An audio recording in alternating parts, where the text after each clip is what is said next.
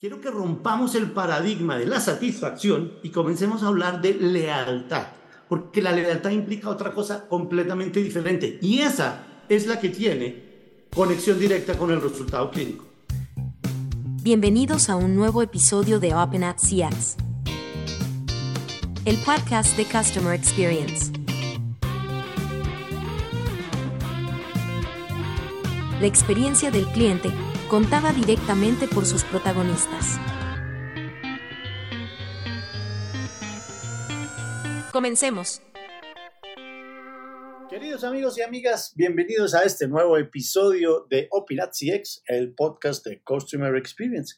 Mi nombre es Roberto Martínez y el día de hoy quiero compartir con ustedes el audio de una ponencia que realizamos en un evento conjunto de la OES, la Organización para la Excelencia de la Salud, junto con Plaintree el pasado 22 de noviembre durante el cuarto foro latinoamericano de atención centrada en la persona.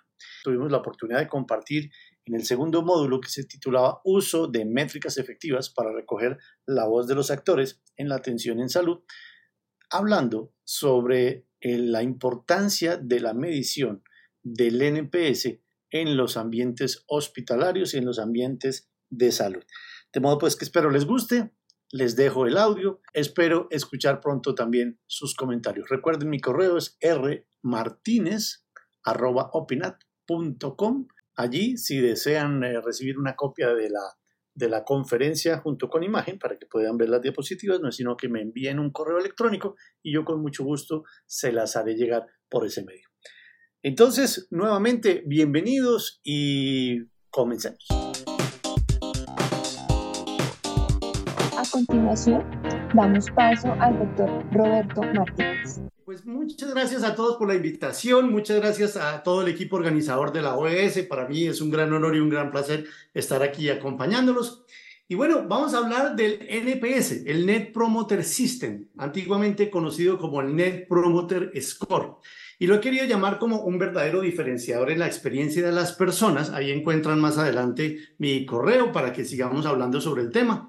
Pero lo primero que les quiero decir es, hay una cosa que a mí me encanta de todas estas métricas para recuperar la voz y la atención del paciente y de las personas, y es que la pregunta correcta no es si utilizo el uno o el otro.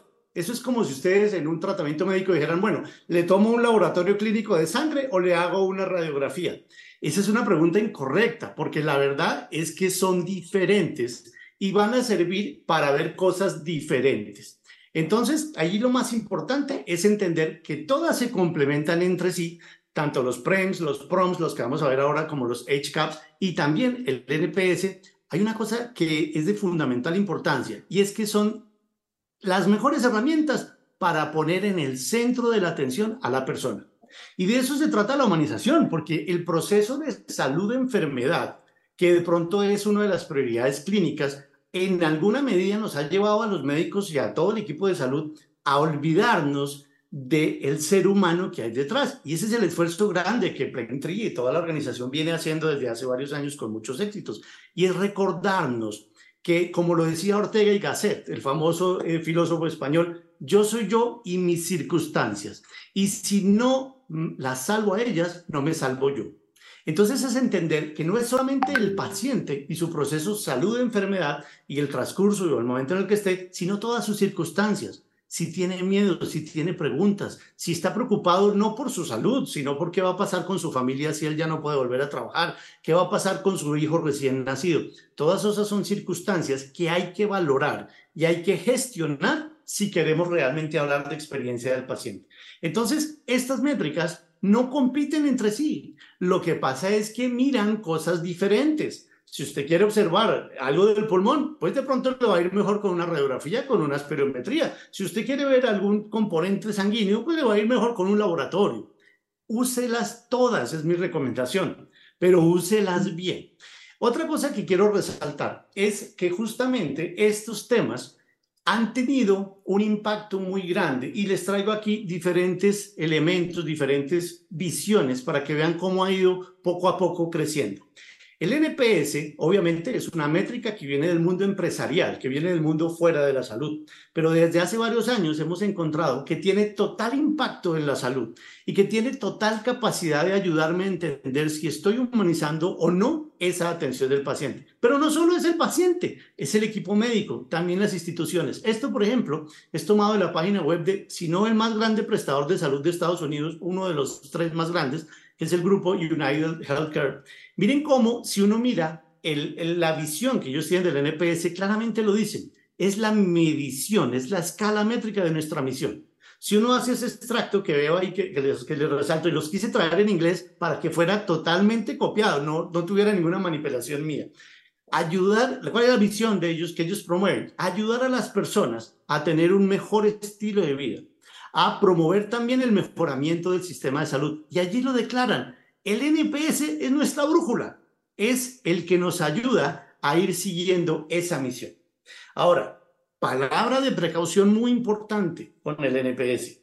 Hay que saberlo utilizar. Por ejemplo, una de las cosas que tenemos que tener en cuenta es, si queremos encontrar buenos resultados, es entender que el paciente cuando entra a nuestra institución, cuando tiene contacto con el equipo de salud, cuando inicia su relación con nosotros, tiene diferentes caminos. Esto que ven allí es un diagrama sencillo que busca recordarnos lo que en inglés llaman el, el journey del paciente, el camino del paciente. Y para que entendamos que no es lo mismo la experiencia si yo entro por urgencias, si yo entro por eh, una consulta externa, si entro por ambulatorios. Pero además se complica más y es allí donde tenemos que ser muy acuiciosos en cómo utilizar las métricas. Así yo entro por urgencias en cada punto de contacto con el equipo de salud y según la experiencia que tenga con el médico y según lo que allí esté pasando, es diferente lo que yo debo preguntar. No es que cambie la métrica, es que el enfoque se debe ajustar, se debe cambiar. Y eso es algo en lo que venimos trabajando mucho para que esta métrica, que no nació en el sistema de salud, tenga muy buena aplicabilidad. Porque si hacemos un traslado copy-paste, eh, vamos a cometer errores. Entonces, entender, por ejemplo, cuáles son los pacientes que yo atiendo, qué es lo que viene asociado a ellos, sus condiciones sociodemográficas, además de todo lo clínico, por supuesto, pero también qué tipo de institución yo y qué servicios presto, qué profesionales tengo. Todo eso tiene muchísima injerencia. Ahora, uno frecuentemente escucha y dice, no, es que el NPS a mí no me ha ayudado, a mí no me ha ubicado. Miren, es como todo. Es una excelente herramienta, pero yo me he encontrado en mi práctica clínica y en mi práctica como consultor de estos temas de experiencia del paciente en los últimos 10 años, casi que yo diría Siete u ocho de cada diez equipos de salud lo implementan mal. Por eso no les funciona. Ahora, los errores en la implementación pueden ser de muchos tipos y de muchas índoles. No nos da el tiempo, los 15 minutos para hablar de ellos. Los invito entonces a que se conecten a este podcast que tenemos en Opinat. Lo dirijo yo, se llama Opinat CX, lo encuentran en cualquier plataforma de podcast, en Spotify, en Deezer, en Google, en Amazon, en, en Apple Podcast, el que a usted más le guste. Busque Opinat CX y ahí tenemos, por ejemplo, dos capítulos muy recientes sobre errores frecuentes en la implementación del NPS. Es como todo, usted puede tener la mejor herramienta, pero si no la sabe manejar, no le va a funcionar. Y no es culpa de la herramienta, es por una implementación defectuosa. El poner en el centro de la atención, y no solo de la atención médica, de mi conciencia como profesional de la salud al paciente, junto con todas sus circunstancias, marca una gran diferencia. Y eso no se lo tengo que convencer a ustedes, porque todos los 600, casi 700 que estamos hoy conectados, pues por supuesto que ya saben eso. Pero es que además quiero demostrarles cómo esa buena o no tan buena experiencia del paciente tiene una relevancia clínica, que es algo que uno a veces creería que no tiene nada que ver. No, no, Roberto, yo pregunto la experiencia simplemente para saber eh, si el paciente va a volverse, ¿no? Es que tiene un impacto clínico clave. Y algo, si ustedes de esta, de esta parte de la ponencia no se van a llevar nada diferente a una sola cosa, llévense este mensaje. Completamente diferente la satisfacción del paciente a la lealtad del paciente. Ese es uno de los errores más frecuentes. Son métricas y son visiones completamente diferentes. La satisfacción es un elemento retrospectivo, es un elemento que me habla de lo que sucedió en el pasado y que está basado exclusivamente en factores racionales. yo tengo una expectativa frente a lo que va a suceder en mi tratamiento. Cuando yo voy al médico, yo espero que él sea médico, espero que me atienda, que me valore, que me hable, que la camilla esté limpia, pero si eso ocurre, claro que voy a estar satisfecho, pero eso solo mide lo que pasó hasta este momento. No me da ninguna idea sobre lo que va a pasar a futuro. Y es ahí en donde hay que cambiar el mindset, hay que cambiar el foco, el objetivo, el, el modelo mental. Quiero que rompamos el paradigma de la satisfacción y comencemos a hablar de lealtad, porque la lealtad implica otra cosa completamente diferente y esa es la que tiene conexión directa con el resultado clínico.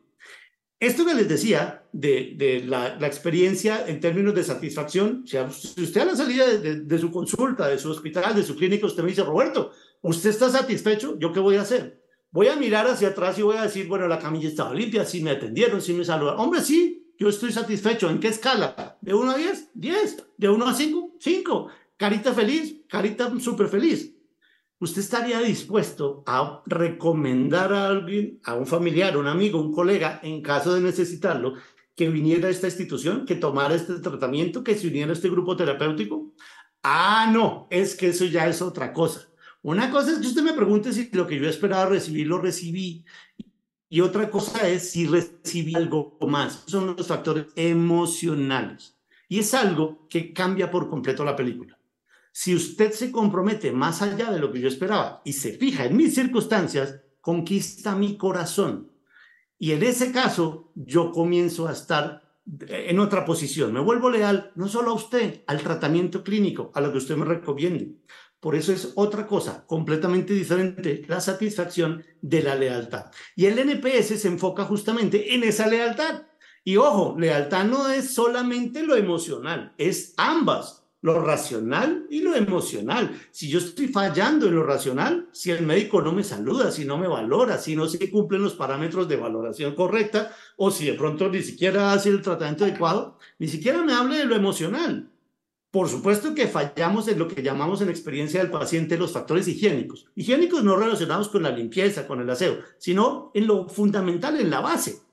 Pero que usted me entregue todas esas cosas no implica que conquistó mi corazón. Esta gráfica, que es de Chef Heiken, que es un consultor mundial, un gurú en términos de experiencia de clientes, él no habla mucho de, de, pacientes porque no es médico, pero quise traerla porque trae una analogía sobre la pirámide de necesidades de Maslow que creo que tiene completa coherencia con lo que estamos hablando.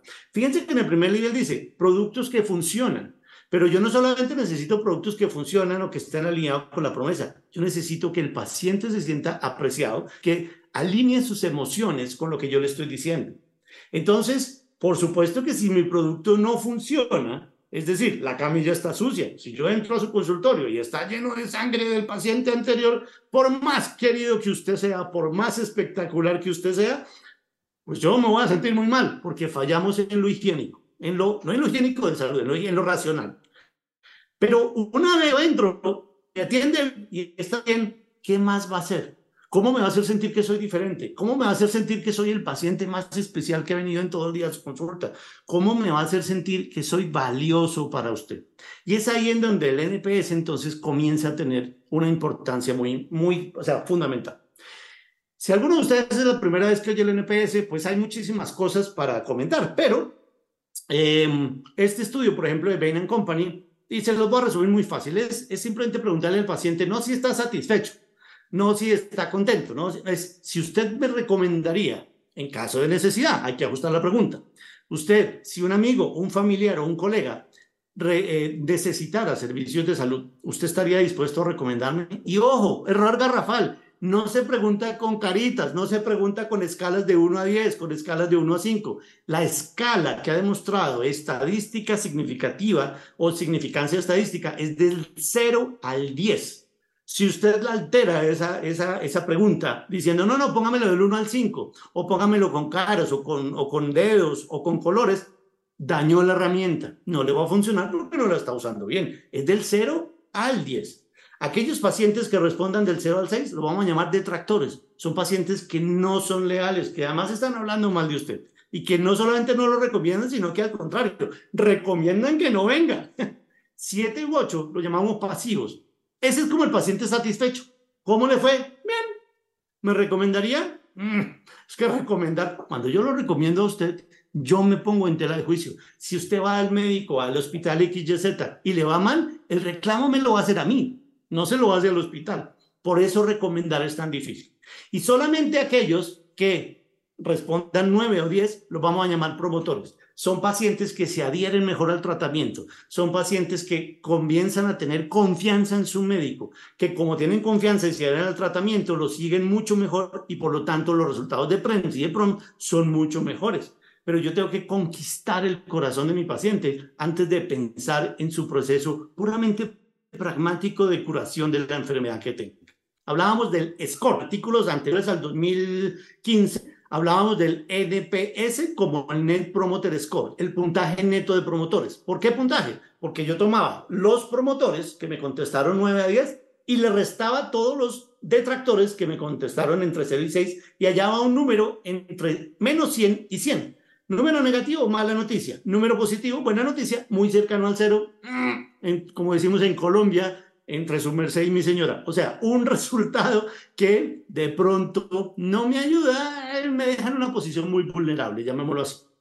Pero ahora lo importante, y eso nos hemos dado cuenta en el transcurso de implementar esta métrica en muchos hospitales, lo hemos hecho a nivel Latinoamérica lo hemos hecho en España también, que lo más importante, además, no es solo el número, es qué hago yo con esa información. Por eso ahora hablamos del NPS como sistema.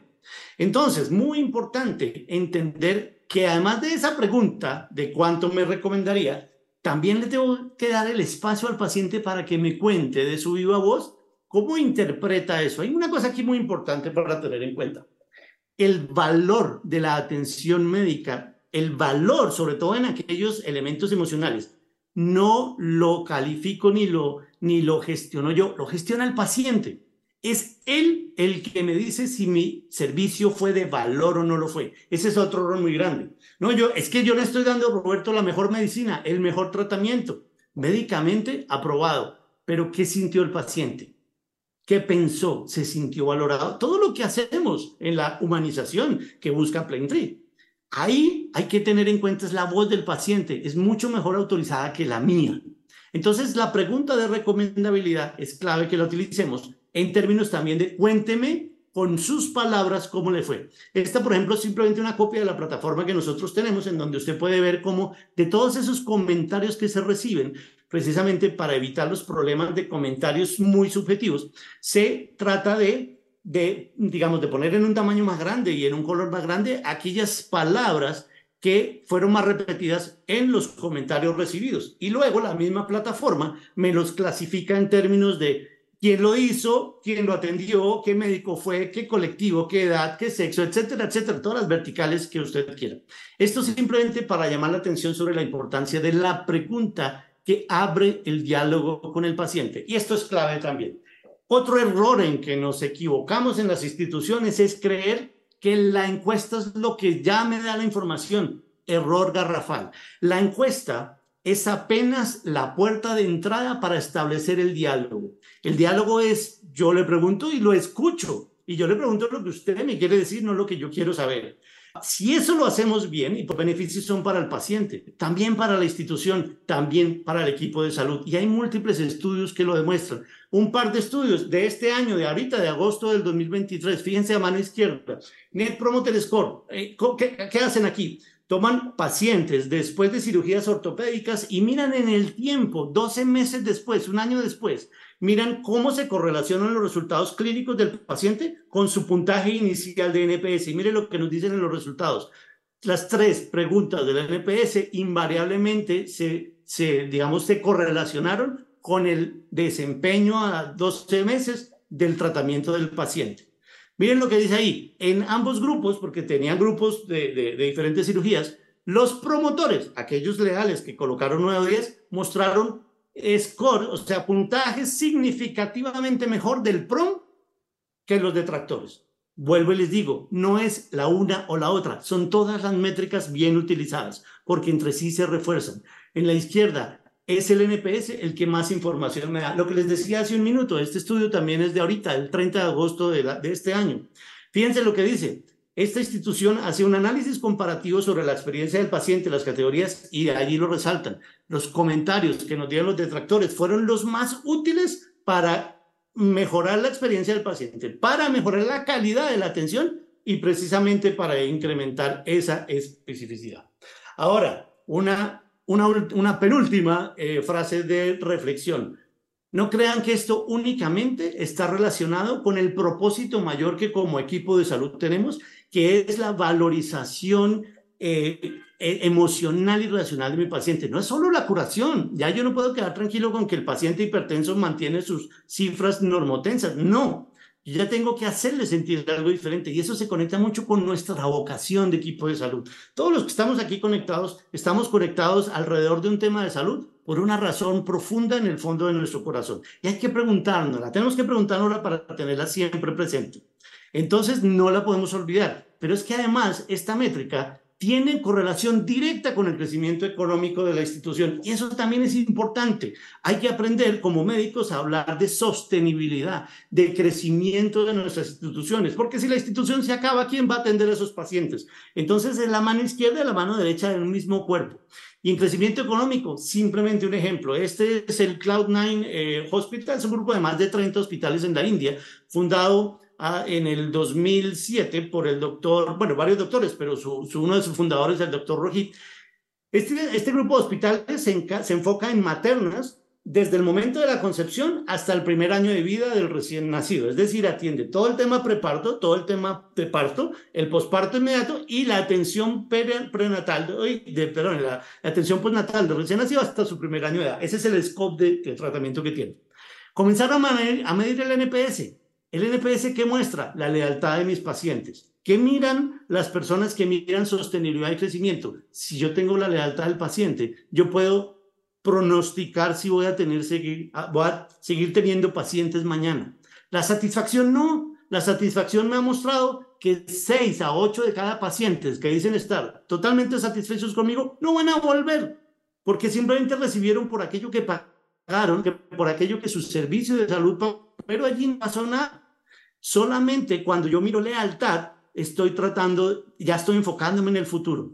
Y si yo puedo medir mejoras en mi puntaje en el sistema, en EPS, llamo la atención de inversionistas. Este grupo de hospitales, cinco años después de formado, Sequoia Capital, uno de los inversores más grandes del mundo, les generó una inversión de 300 millones de dólares para que crecieran más. ¿Y por qué lo hicieron? porque saben que una organización que tiene un NPS alto es una organización que se va a sostener y que va a funcionar. Entonces, señoras y señores, y ya para despedirme, el mensaje fundamental no es un puntaje, no es un score, es un sistema. Y el sistema lo que busca es una gestión del cambio cultural. Y hay que hacerlo bien, hay que implementarlo bien y miren todos los procesos que tiene, hay que diseñarlo bien. La escucha no es la misma en el hospital A que en el hospital B, no es la misma el paciente de nefrología que el paciente de cirugía. Hay que diseñarla bien, hay que escuchar. Cuando escuchamos al, al paciente, recibimos su retroalimentación, generar información creíble, accionable, que llegue a las manos de quien lo debe utilizar. Y luego, no puedo despedirme sin antes decirles, la encuesta NPS es apenas el primer paso del diálogo. Lo más importante es que usted vuelva con su paciente y aquel que fue detractor le diga, Andrea, ¿por qué, ¿por qué salió mal? ¿Por qué me pusiste entre 0 y 6? Quiero conocer un poco más de en qué fallé para poderlo corregir. Al pasivo, Andrea, ¿qué puedo hacer para que me des un, un 10? Y si Andrea es promotora mía y me da un 10, Andrea, cuéntame qué fue lo que más te impactó para yo seguirlo haciendo. Ese, señoras y señores, es el NPS, como les digo, una métrica fundamental en la, en la, en la, en la escucha de la voz del paciente y de las personas. Doctor Roberto, muchísimas gracias. Muy, muy, muy, muy chévere esa presentación. Creo que nos dejó con muchas preguntas. Lo invito también a que nos ayude a resolver preguntas por el chat y a los participantes los invitamos a que pues aprovechen a, a, a los conferencistas y hagan la cantidad de mayor preguntas que puedan. Gracias por conectarte a este episodio de Open at el podcast de Customer Experience.